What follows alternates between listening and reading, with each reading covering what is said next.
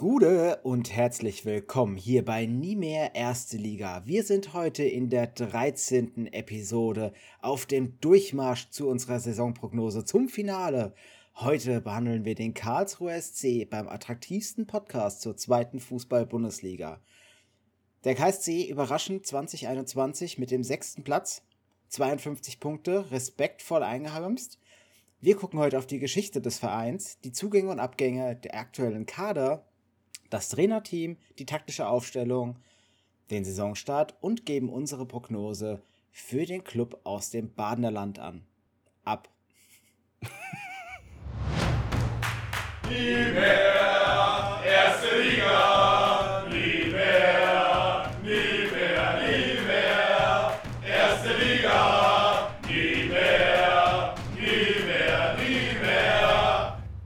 Schön, dass ihr auch jetzt wieder eingeschaltet habt bei unserem Marathon zum Ende hin der, der Saison. Wir, das sind Marc. Hallo. Und ich, Chris. Es tut mir leid, es ist inzwischen schon spät. Wir haben viel, viel zu tun noch. Und, äh, aber die Qualität, da soll natürlich darunter nicht leiden. Deswegen hat Marc sich den Verein angeschaut. nicht ich. Marc, erzähl uns doch mal ein bisschen was zu Karlsruhe. Ja, der KSC ist gegründet worden am 6. Juni 1894, damals als FC Phoenix. Ähm, die haben damals diese Gründung vorgenommen, da ihnen in der Karlsruher Turngemeinde der Wunsch nach einer Fußballabteilung verwehrt wurde. Also was für eine Frechheit. Da hat man sich einfach mal gedacht, so, Fußballclub Phoenix, damit zeigen wir es allen. Und der offizielle Name ist äh, Karlsruher Sportclubs Mühlburg Phoenix e.V. Das geht zurück auf die Fusion der Vorgängervereine zwischen dem Karlsruher FC Phoenix, beziehungsweise halt der Fusion vom FC Phoenix und FC Alemannia, das war mal der Mutterverein, und dem VfB Mühlburg. Deswegen eigentlich dieser riesenlange Name, unter dem, glaube ich, der KSC ja, den wenigsten Leuten bekannt ist. Der KSC ist Gründungsmitglied der Bundesliga, ist einmal deutscher Meister geworden, und zwar 1908 09, also schon sehr, sehr lange her, fast 100 Jahre, über 100 Jahre schon. Zählt äh, nicht mehr. Zweimal deutscher, Pok zweimal deutscher Pokalsieger geworden, 54, 55 und danach 55, 56. Heißt also Back-to-Back, -back, hat man auch nicht so oft. Dreimal deutscher Zweitligameister, 74, 75, 83, 84 und 06, 07. Einmal deutscher Drittligameister, 12, 13 und dann hat man einmal das UEFA-Pokal-Halbfinale erreicht, damals 93-94 gegen SV Casino Salzburg, heute als RB bekannt. Äh, haben 0-0 auswärts damals gespielt in Salzburg und 1-1 in Karlsruhe und sind dann nach der Auswärtstorregel ausgeschieden. Die Auswärtstorregel, Breaking News, gibt es übrigens in den kommenden UEFA-Wettbewerben nicht mehr, ist abgeschafft worden. Ähm, einmal UI-Cup-Sieger ist man geworden, 1996. Da bin ich fast vom Stuhl gefallen, als ich das gelesen habe, was da abging. Äh, da, damals gab es zwölf Gruppen, A5 Teams. Die haben alle einmal gegeneinander gespielt. What the fuck? Das als erstes. Und dann, ist man gemeinsam mit dem EA Guinomp aus Frankreich und Silkeborg IF aus Dänemark Sieger geworden. Es gab einfach mal sechs Halbfinale und drei Finale. Und diese drei Sieger in den Finalen sind einfach alle in den UEFA Cup eingezogen. What the fuck? Was war, was? Da, was war damals los? Aber ich glaube, diese komische, wie heißt die jetzt? Conference League ist sowas ähnliches. Irgendwie so ein oh Über Überlaufwettbewerb. Gut, mhm. gespielt, gespielt wird in Karlsruhe auf jeden Fall im Wildparkstadion. Traditionsreiches Ding. Wir haben uns ja in einer anderen Folge, Folge schon mal über eine Schüssel unterhalten. War der Wildpark auch mal? Ist er jetzt nicht mehr, aktuell im Umbau. Soll, nachdem er fertig ist, für 34.000 Zuschauer ein bisschen mehr sogar ja, ein Fassungsvermögen haben. Wird spannend, wie das Stadion dann mal fertiggestellt aussehen wird. Karlsruhe im Mai 2020 fast insolvent gegangen, haben sie damals gerade noch abwenden können. Da wurden die Verbindlichkeiten von über 30 Millionen auf rund 10 Millionen Euro reduziert. Damals wurden dann halt Vergleiche angestellt mit den Gläubigern und Investoren, haben nochmal Geld dazu geschossen, um das Ganze irgendwie zu finanzieren. Also da gerade nochmal so von der Klinge gesprungen. Der KSC hat in der Saison 1920 am letzten Spieltag erst den Sprung über den Strich geschafft. Damals sind sie nämlich 15. geworden, haben Nürnberg dann in die Relegation geschickt. Die haben sich dann ja gegen Ingolstadt gerettet. Und der letzte Aufstieg in die zweite Liga war in der Saison 18-19. Und die letzte Bundesliga-Saison vom KSC war die 2008, 2009. In dem Jahr ist übrigens der VfL Wolfsburg deutscher Meister geworden. Das war eine krasse Saison, was Wolfsburg damals für einen Sturm hatte. Ähm, egal, hier geht es um die zweite Liga. Der KSC, wilde Story auch. Der, der Wildpark, äh, immer mal eine Reise wert. Schöne Erlebnisse da gehabt in der Zweitligasaison. Aber äh, kommen wir jetzt direkt mal dann zu dem ja, zu dem interessanten Part jetzt hier, und zwar den Zu- und den Abgängen. Was hat sich denn in Karlsruhe so getan? Also den KSC verlassen hat Alexander Greuß, der spielt auf der defensiven Mittelfeldposition oder als Innenverteidiger, ist mit 23 Jahren noch ein sehr junger Kandidat, ist damals 2018 aus der Stuttgarter Jugend gekommen nach Karlsruhe, hat jetzt in zwei Spielzeiten in der zweiten Liga nur 842 Minuten absolviert und ist deswegen wahrscheinlich einfach äh, ja, nicht nah genug dran gewesen am Stammpotenzial. Weiter geht's mit Dave Pisot oder auch David Pisot, wie er im vollen Namen heißt, ehemaliger Osnabrücker, 34 Jahre alt, Innenverteidiger. Ähm, hatte ein verschenktes Jahr jetzt 2021 bei Karlsruhe. Der wechselt nach Unterhaching. Der war das ganze Jahr über nur sechsmal im Kader und hat das ganze Jahr original 15 Minuten in der Saison gespielt und das war am letzten Spieltag. Also quasi ein kleines Geschenk noch bekommen. Der war 1920 noch Stammspieler, 30 Spiele gemacht, 2631 Minuten und Kapitän und hat im Aufstiegsjahr 1819 alle Spiele für den KSC gemacht. 3420 von 3420 Minuten. Übrigens 1718 auch alle Minuten absolviert. Und dann so eine Saison. Und dann so abgesägt. Ja. Was ist da wohl vorgefallen? Interessant ist es übrigens, ich nehme das schon mal vorweg, weil Karlsruhe tatsächlich auf der Innenverteidigerposition ähm, ja, nicht so gut besetzt ist. Und äh, da hätte man sich vielleicht mit Pisot doch nochmal für ein Jahr irgendwie einigen können. Weiter geht's mit Dirk Carlsson, der ist Luxemburger mit Geburtsort in Amerika, Linksverteidiger, kann auch Innenverteidiger spielen, verlässt den KSC jetzt ebenfalls, hat 2021 nur 177 Minuten für den KSC in acht Spielen gesammelt, hatte 1920 nur 18 Spiele gemacht, ähm, der verlässt den Verein jetzt in Richtung Aue. Auch da kann man sagen, ja, hm, bisschen komisch, vor dem Hintergrund, was der Kader dann hinterher hergeben wird. Dann haben wir noch Babacar Gay, der ist 26 Jahre alt, Senegalese, hat 22 Spiele gemacht dieses Jahr, zwei Tore geschossen, einen Assist gegeben, allerdings nur 553 Minuten in Summe absolviert, war jetzt anderthalb Jahre da, konnte nie so wirklich einschlagen, also hat sich da nicht durchgesetzt und äh, ich denke, das ist auch kein großer Verlust dann für Karlsruhe, ihn abzugeben. Janis Hanek haben wir noch auf der zentralen Mittelfeldposition, äh, eine Minute am letzten Spieltag absolviert, ist jetzt vereinslos, ähm, ist zu weit weg vom Kader. Das war auch schon in der dritten Liga so. Also ich denke einfach, da hat es nicht geschafft, sich in Karlsruhe irgendwie ranzuspielen. David Trivonic verlässt den Verein, 19 Jahre defensives Mittelfeld, eine Minute Einsatzzeit bekommen, auch eher am letzten Spieltag. Ist fix, dass er zum FC Nüttingen geht. Für mich auch kein großer Verlust. Jetzt aus KSC-Sicht. Und dann gibt es noch ähm, drei Zugänge aus der U19, die aber den KSC quasi direkt wieder verlassen. Das sind Bastian Allgeier, 19 Jahre Rechtsverteidiger, keine Minute gespielt, geht zum SSV Ulm auf Laie. Dann haben wir Luca Bolay, 18 Jahre Linksverteidiger, keine Minute gespielt, geht zum FCN 2 auf Laie. Und Sven Kronemeyer, 19 Jahre, keine Minute gespielt, geht zum FC Astoria Waldorf auf Laie. Dann haben wir noch drei Leihenden, beziehungsweise vier. Eine davon ist Philipp Heise, der wurde fest verpflichtet. Dazu kommen wir dann in den Zugängen gleich nochmal. Ähm, Xavier Amechi geht aus dem Verein, der ist 20 Jahre jung, vom HSV ausgeliehen gewesen, rechts außen mit englischen bzw. nigerianischen Wurzeln, konnte sich auch beim KSC nicht so wirklich durchsetzen, hatte zehn Einsätze, aber neunmal eingewechselt davon. Und der geht nun als Laie zu den Bolton Wanderers in die League One, also das ist die dritte englische Liga, also ja, ist dann vom Niveau vielleicht auch nicht so ganz ausreichend. Jetzt kommt ein Transfer, der Karlsruhe wehtut den Karlsruhe gern für sich äh, in Anspruch genommen hätte, aber wo der Spieler gesagt hatte, nö, das möchte ich nicht. Und zwar das ist Kevin Wimmer, 28 Jahre, Innenverteidiger. Der Österreicher war Stammspieler, als er ankam in Karlsruhe im Frühjahr 2021 als Linksverteidiger oder Innenverteidiger eingesetzt, meistens in der Innenverteidigung. Kam von Stoke City auf Laie und äh, der hat dem KSC jetzt halt selbst abgesagt. Vermutlich zu teuer weil Gehalt in England, gerade bei Stoke, kann man, glaube ich, äh, sehr gut verdienen.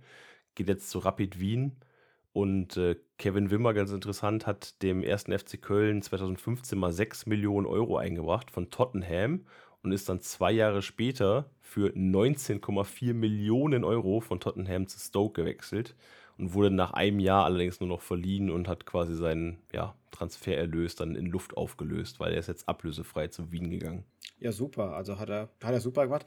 Ich tatsächlich muss sagen, ich war gar nicht so begeistert von ihm beim KSC. Äh, fand ihn ehrlich gesagt nur so ein bisschen unterlichen Durchschnitt.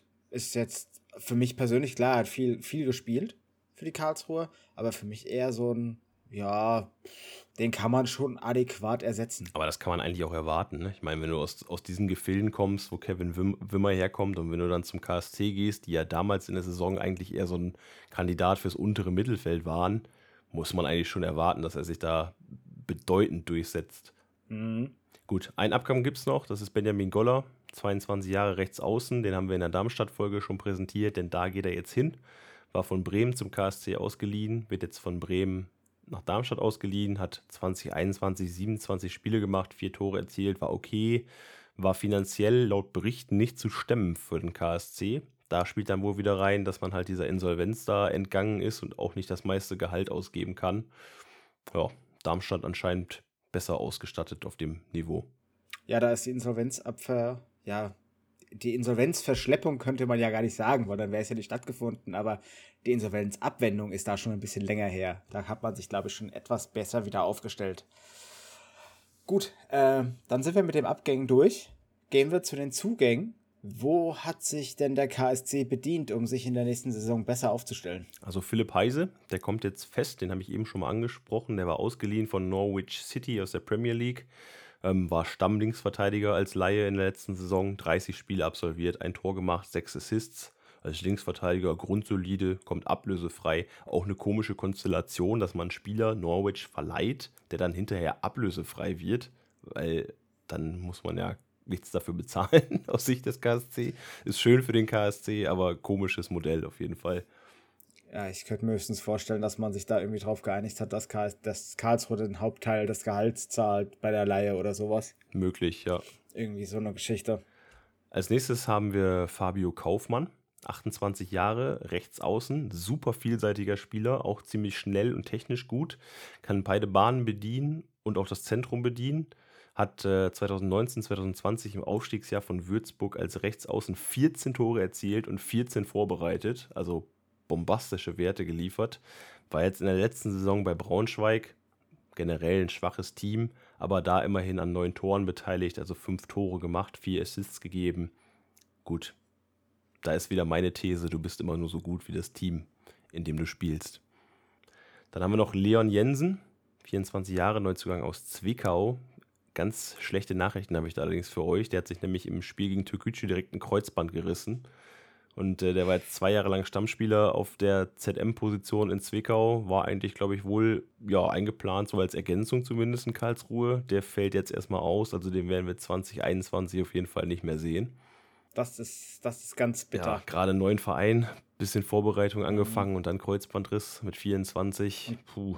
Ja, ich wollte gerade sagen, in dem Alter, oh, das ist bitter. Weiter geht's mit Niklas Heger, 21-jähriger Torwart, kommt von Stuttgart 2. Der war bisher nur unterklassig unterwegs, hat zweimal Regionalliga Südwest gespielt. Ist für mich eine Reaktion auf einen weiteren Kreuzbandriss, nämlich auf den von Keeper, dem dritten Keeper Paul Löhr, auch ein junges Talent aus Karlsruhe. Und da man wohl mit drei Keepern einfach in die Saison gehen möchte, hat man ihn dann halt als ja, Ergänzung dazugeholt. Also zweiter Kreuzbandriss schon bei Karlsruhe in der Vorbereitung. Ich verkneife mir schon die ganze Zeit zu sagen, ja, bloß nicht drei Kreuze machen. uh, hoffentlich nicht. Lukas Cueto ist der nächste Mann, der auf dem Zettel stand beim KSC. Ist ein Deutsch-Spanier, 25 Jahre alt, auch ein Bahnspieler, aber eher für die linke Seite, kann eventuell auch mal rechts außen spielen.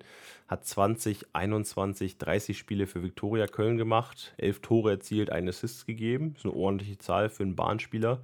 War allerdings einmal bei den äh, Gummihühnern aus Münster und hat da vor 24 Spiele 5 Tore, 4 Assists gegeben, trotz einer längeren Verletzung ja, sind gute Werte. Der ist ein sehr, sehr schneller Spieler. Also Cueto könnte ich mir auch vorstellen, dass der da mit seinem Speed auf jeden Fall hin und wieder die Einsatzminuten generiert in Karlsruhe. Als nächstes haben wir noch Fabian Schleusener, 29 Jahre alt.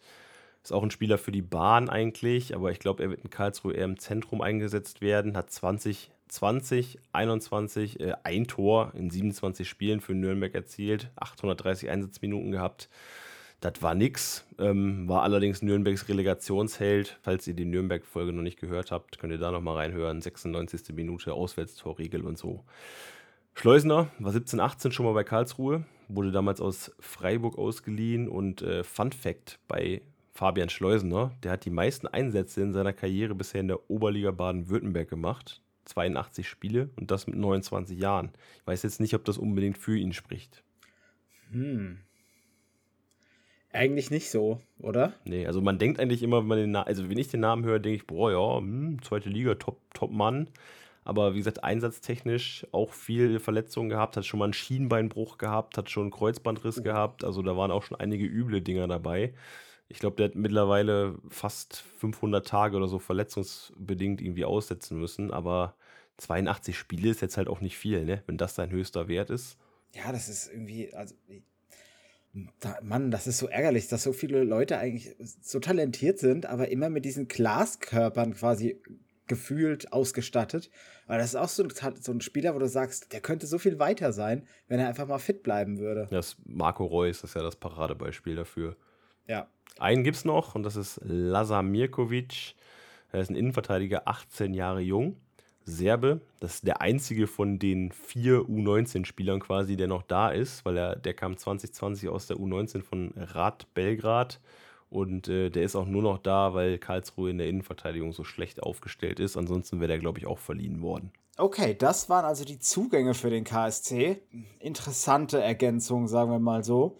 Jetzt gucken wir mal, wie setzt sich das denn im Kader zusammen? Wo haben wir vielleicht äh, Verbesserungspotenzial? Wo ist Karlsruhe gut aufgestellt? Dann gehen wir einfach mal nach Positionen durch. Im Kasten hat man mit Marius Gersbeck einen super Schlussmann, auch Osnabrücker Vergangenheit, hat sich da klar etabliert mittlerweile als Nummer 1.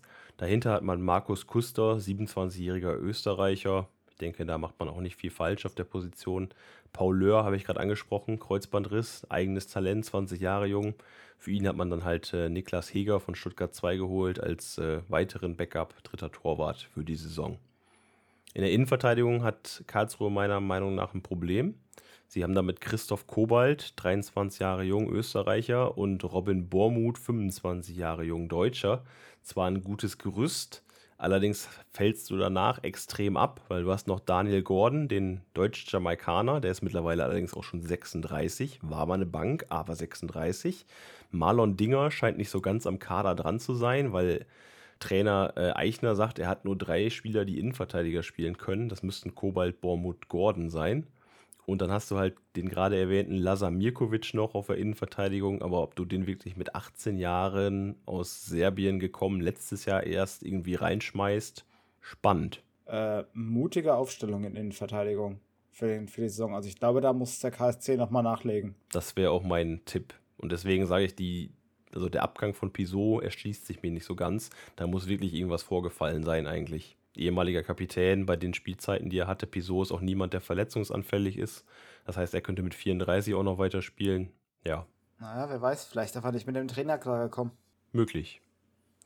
Auf der Linksverteidigerposition haben wir Philipp Heise, habe ich gesagt, Neuzugang von Norwich. Das war es aber auch schon. Also auch da nicht gut besetzt, meiner Meinung nach. Auf der Rechtsverteidigerposition ist man ja, fast sogar ein bisschen überbesetzt in Karlsruhe. Man hat da Marco Tiede als absoluten Stammspieler und hat dahinter noch Sebastian Jung. Da auch wieder Fun Fact: Sebastian Jung, Wolfsburg, Frankfurt und Hannover und mittlerweile bei Karlsruhe einfach Ersatzspieler mit 31. Glaubt man eigentlich auch irgendwie nicht, aber ist wie es ist. Und dann hat man noch Jannis äh, Rabold, ein 20-jähriges Talent, der hat in der Vorbereitung auch ein paar Einsätze bekommen. Könnte sein, dass der auch mal ein paar Minuten sieht beim KSC. Äh, ja, auch hier. Ähm, Tide wahrscheinlich eins gesetzt.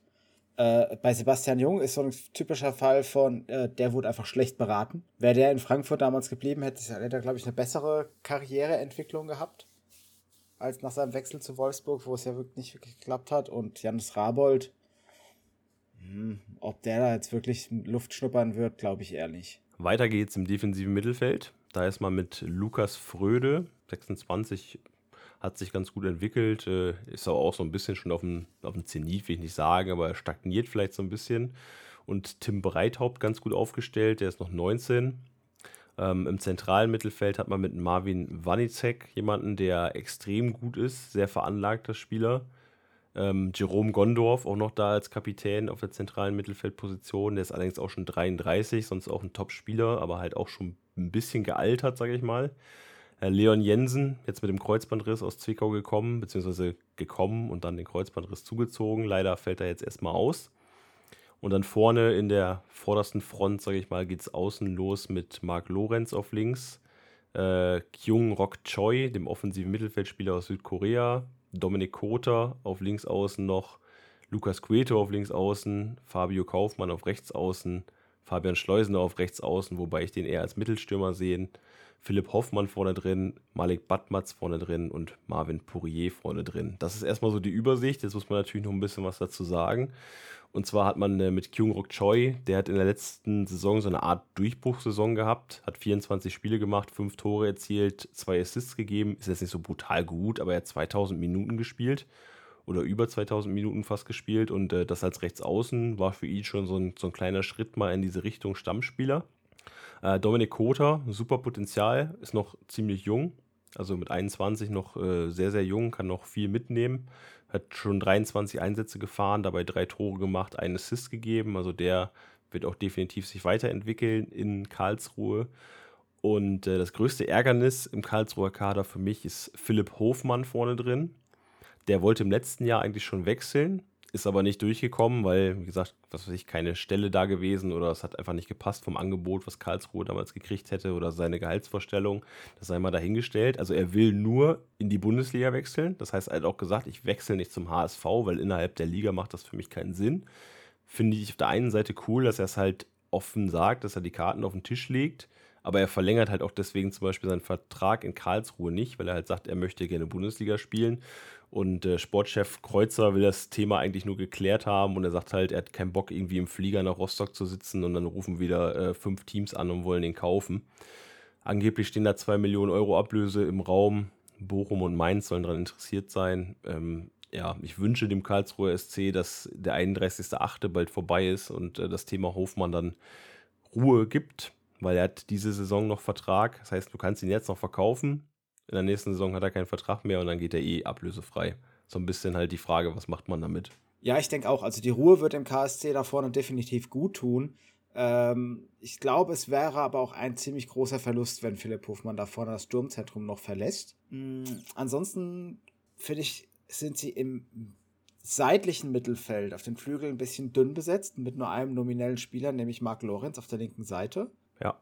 Äh, wird interessant ob man damit das gute Ergebnis aus dem letzten Jahr wieder einfahren kann. Nehmen wir noch mal kurz äh, die anderen beiden mit vorne. Ich habe nämlich hier noch äh, zwei Notizen stehen und zwar ist es halt äh, Schleusener. Der kann für mich eigentlich nur als Mittelstürmer eingeplant sein, weil halt du mit Hofmann sonst nur noch Badmatz da vorne mit drin hast.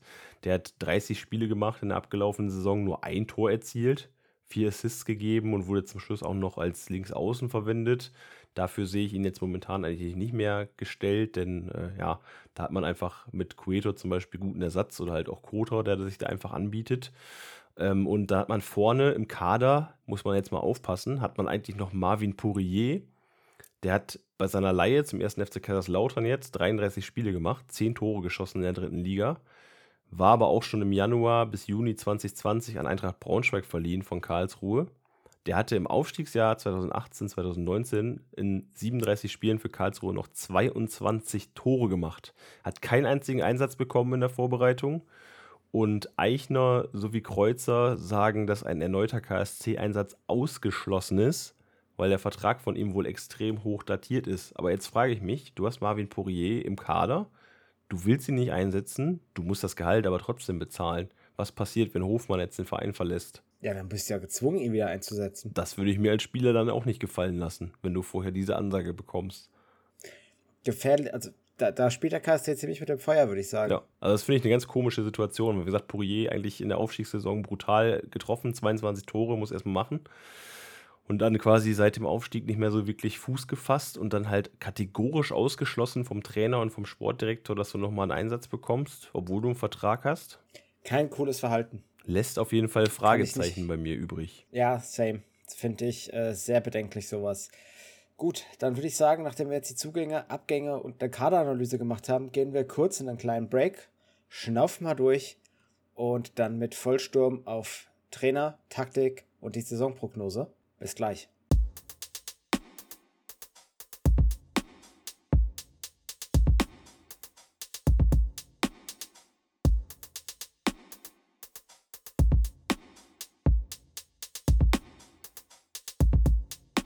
Gude, wir sind wieder hier bei Nie mehr Erste Liga, dem zweiten Teil zum KSC. Jetzt sprechen wir über Trainer und Taktik. Marc, klär uns doch mal auf, was geht bei Karlsruhe ab. Ja, Trainer Christian Eichner ist Trainer geblieben. Der hat als Spieler selbst mal über zwölf Jahre aktiv im Karlsruher Sportclub gespielt, hat damals die U17 unter anderem, U19, die zweite Mannschaft und die Profis durchlaufen, ist damals noch so ein bisschen ähm, auf dem Hoch seiner Karriere, sage ich mal, nach Hoffenheim gewechselt, war dann nochmal bei Köln und bei Duisburg und da war die Karriere als Spieler auch gelaufen. Der hat im, den KSC im Februar 2020 als Interimstrainer übernommen. Vorher war er Co-Trainer unter Alois Schwarz, der dann halt damals freigestellt wurde, wie sich das häufig so ergibt im Fußball und hat dann den knappen Klassenerhalt halt am letzten Spieltag geschafft. Hatte ich in der Einleitung ja erwähnt, dass man quasi am letzten Spieltag über den Strich gesprungen ist und Nürnberg dann halt in die Relegation geschickt hatte. Ähm, hat den KSC in seiner ersten wirklichen Chefcoach-Saison überraschend auf Rang 6 geführt, finde ich. Also das war, glaube ich, vorher nicht so abzusehen, dass Karlsruhe so gut performt und spielt häufig ein 4-1-4-1 oder auch ein 4-2-3-1. In der Vorbereitung hat er ab und zu auch mal ein 4-3-3 gespielt. Ich habe mich jetzt bei der prognostizierten Aufstellung mal auf ein 4-1-4-1 beschränkt. Gut, dann würde ich sagen, spring doch direkt mal über zum Tor. Genau, im Kasten würde ich äh, Marius Gersbeck als klare, unangefochtene Nummer 1 sehen. Dann äh, rechts außen hat bei mir Marco Tide die Nase vorn. Der hat 30 Spiele absolviert, 2021, also jung, muss sich da hinten anstellen für mich. Die Innenverteidigung ist Christoph Kobalt, Robin Bormuth. Das ist auch unangefochten so geblieben, weil man halt super schlecht besetzt ist in der Innenverteidigung. Da muss eigentlich noch was kommen. Zumindest ein solider Backup müsste noch kommen für Karlsruhe. Links außen hast du Philipp Heise, der jetzt aus Norwich fest verpflichtet wurde nach seiner Laie. Im Zentrum hast du Captain Jerome Gondorf quasi als einzigen Sechser. Und dann hast du davor nochmal wieder eine Viererkette.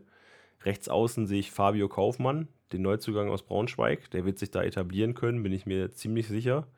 Ähm, wie gesagt, wenn man an die Würzburg-Saison denkt von ihm und wenn du jetzt denkst, okay, mit Karlsruhe ein halbwegs ordentliches Team in der zweiten Liga, da wird sicherlich bei ihm auch wieder einiges ähm, an Performance bei rauskommen. Dann vorne im Zentrum habe ich so eine, ja, so eine Doppel-Acht aus Kyung Rok Choi, dem Südkoreaner, und Marvin Warnicek. Warnicek einfach gesetzter Mann da auch äh, auf der Position. Super gefährlicher Spieler, habe ich ja schon mal gesagt. Einfach ein Top-Mann, den Karlsruhe da hat. Und äh, links außen den Flügel, der ist umkämpft. Also da weiß ich nicht so recht, ob es Dominik Kota wird oder doch Lukas Cueto oder vielleicht doch der Oldie in Anführungsstrichen Marc Lorenz. Ich denke, da werden wir eine Mischung irgendwie sehen aus allen dreien über die Saison und halt auch je nachdem, welche Situation man braucht. Ob man jetzt mit Cueto den Speed irgendwie braucht oder mit Lorenz doch ein bisschen diese Abgezocktheit, wird spannend zu sehen sein. Vorne im Zentrum Philipp Hofmann. Sollte Philipp Hofmann bleiben, ist Philipp Hofmann nicht mehr da, hat Karlsruhe meines Erachtens da ein ganz großes Problem. Ja, sehe ich auch nicht anders, weil Malik Batmatz ist auf gar keinen Fall ein Kandidat, mit dem du eine ganze Saison bestreiten kannst. Marvin Puré ist ja anscheinend ausgeschlossen. Äh, dann würde ich maximal eben noch Fabian Schleusner sehen und das ist dann ganz, ganz dünn. Cool, gut, Marc. Dann interessante Aufstellung. Fragen wir uns mal, ob man damit vielleicht sogar schon in die Vorbereitung gestartet ist. Gegen wen hat sich der KSC dann vorbereitet? KSC hat ein relativ großes Vorbereitungsprogramm gefahren. Man hat 2-0 gegen den Oberligisten SGF, SGV Freiberg gewonnen, hat dann beim Balinger SC gespielt, 0 zu 0. Ähm, hat 5 zu 1 gegen Viktoria Köln gewonnen, solides Ergebnis, hat 4 zu 0 gegen den FC Kufstein gewonnen. Die spielen allerdings auch nur dritte Liga in Österreich, das ist nicht so die Riesenleistung. Dann 0-0 gegen Türkgücü gespielt, 1 zu 3 gegen den russischen Meister Zenit St. Petersburg verloren und die Generalprobe haben sie mit 1 zu 0 gegen den ersten FC Saarbrücken für sich entscheiden können. Und Karlsruhe startet am ersten Spieltag auswärts bei Hansa Rostock, spielt dann zu Hause gegen Darmstadt 98 und dann im DFB-Pokal müssen sie quasi hier vor meiner Haustür, nämlich zu den Sportfreunden nach Lotte. Toughes Programm. Hansa Rostock wird ein ekliges Spiel. Da wird man erstmal zeigen müssen, wo man steht. Darmstadt eine Bestandsaufnahme am zweiten Spieltag und Lotte im DFB-Pokal, da kann man schon was reißen. Wobei so, ja, gerade Lotte ist immer so, so ein Kandidat. Ich finde, die sind immer für eine Überraschung gut. Ja, haben wir im Pokal ja auch schon mal ganz gut performt. Also schauen wir mal. Eben. So, jetzt kommen wir von den harten Fakten zu den äh, weichen Thesen. Deine Prognose für die kommende Saison beim KSC? Also Saisonziel, was ausgerufen wird, auch vom Trainer Christian Eichner, ist offiziell nur der Klassenerhalt. Das war auch 2021 schon das Ziel. Da hatte man allerdings nach 23 Spieltagen schon 39 Punkte eingefahren und dann hat man gesagt, okay, für die restlichen elf Spieltage schauen wir mal, wie gut wir uns quasi noch nach oben verbessern können. Karlsruhe dann, wie gesagt, Platz 6 abgeschlossen. Starke Leistung, hat man so nicht erwartet. Ähm, der KSC hat für mich einen soliden Kader, bis auf die Innenverteidigung, die wackelig besetzt ist und gegebenenfalls die Linksverteidigerposition, die halt keine Tiefe hat und dieses Problem, was man halt spätestens am 31.08. Ähm, gelöst hat, beziehungsweise die Gewissheit hat, was mit Philipp Hofmann passiert. Bleibt er jetzt in Karlsruhe? Geht er jetzt endlich? Ist endlich mal Ruhe in dem Thema? Weil mit ihm steht und fällt für mich so ein bisschen das Überperformen des KSC, wenn das wieder möglich sein sollte. Wenn Hofmann an Bord bleibt, dann geht das. Wenn der geht, dann wird das ganz, ganz schwierig, wenn die keinen adäquaten Ersatz finden, zeitnah. Und das als Stürmer, hm, könnte sich auf dem Transfermarkt dann auch ganz äh, schwierig erweisen. Also Prognose von mir, ich glaube für einen großen oder für einen ganz großen Wurf, was vielleicht einige KSC-Fans sich erträumen, also sprich Platz 1 bis 3, reicht das nicht. Ähm, allerdings sollte man meiner Meinung nach auch relativ wenig ähm, mit irgendwelchen unteren Tabellenplätzen zu tun haben und da sollte der KSC für mich relativ entspannt in der ersten Tabellenhälfte irgendwo eintrudeln. Wo es dann am Ende ist, ob es dann Neunter ist oder Siebter oder vielleicht doch Sechster, sei mal dahingestellt. Aber ich glaube, für fürs Treppchen reicht es nicht. Mm, ja, kann ich ja eigentlich soweit nur zustimmen. Mit Hofmann sehe ich sie tatsächlich nicht schlechter als aktuell. Da haben sie sich nicht unbedingt verschlechtert oder auch nicht essentiell verbessern können. Ohne Hofmann ähm, könnte sogar so eine Sensation passieren, dass der KSC runtergeht, für mich. Weil dann bist du bei der Mannschaft so schwach aufgestellt, mit der aktuellen Prognose natürlich Wintertransfers sind ja immer noch möglich, aber äh, so würde ich dann sagen, zu dünn aufgestellt sonst. Gut, dann sind wir damit auch schon fertig mit dieser Late-Night-Talk-Runde zum KSC. Ich würde sagen, wenn euch der Podcast gefallen hat, dann äh, lasst uns doch mal ein Follow bei Spotify da, äh, gebt uns ein Sternchen oder fünf davon am besten sogar bei iTunes. Folgt uns auf Instagram at nie mehr erste Liga, bei Twitter at nie mehr Erstliga oder auf facebook.com slash nie mehr erste Liga und schickt diesen Podcast all euren Freunden, die sich mehr mit der zweiten Liga auseinandersetzen müssen. Danke, Marc, für deine Zeit mit dem KSC. Gerne, gerne. Ich hoffe, du hattest viel Vergnügen. Äh, ich hoffe, ihr hattet viel Vergnügen, Marc bei seiner Analyse zuzuhören und hoffe, dass ihr auch beim nächsten Mal einschaltet, wenn wir über Fortuna Düsseldorf sprechen. Macht's gut. Ciao.